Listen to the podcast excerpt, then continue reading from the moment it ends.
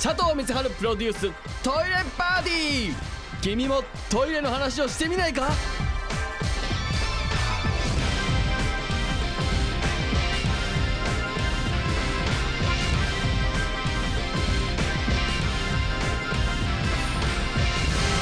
佐藤光晴です、えーメールいただいてます。ラジオネームアナト二郎からいただきました。トイレに関するお便り、えーシャワートイレで洗顔しても衛生上問題ないでしょうかというね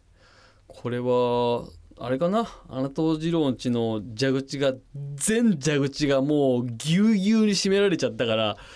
ここしかあのいわゆる温水洗浄便座のね、えーノズルからしかあの水が出てこないっていう状況に追い込まれた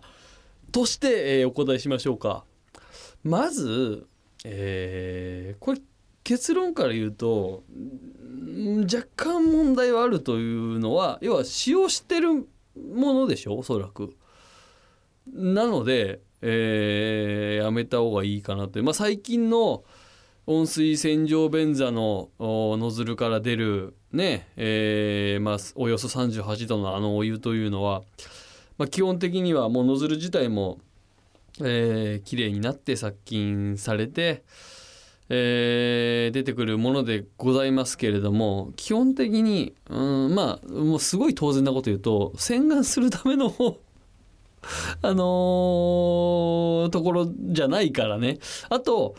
えっとなかなか難しいだろうなと思うのが1988年にあのー大体ね各社88年以降かあのーセンサー着座センサーっていうのがついたんですよ。だから着座しないとあそこが出ないようになってるんですね。1980年に TOTO がウォシュレット開発して88年に TOTO はあの着座センサーがついたんですよ。でその8年はこうボタンを押してわあ大変だっていうことが結構あの各家庭であったってことなんだけどうんということなんでまあそこをセンサーをまずちゃんと座ったってことにした上であそこを押したとしてもでこれってまあ分かりませんこのあの東次郎さんがシャワートイレという言い方してるってことはリクシル製なんですよおそらく。イナックスなんですよ。イナックスっていうのはあのノズルから出るお湯の角度とか70度なんで結構な角度になりますんで結構な角度から、えー顔にこう当たると痛いぞというのはありますね。う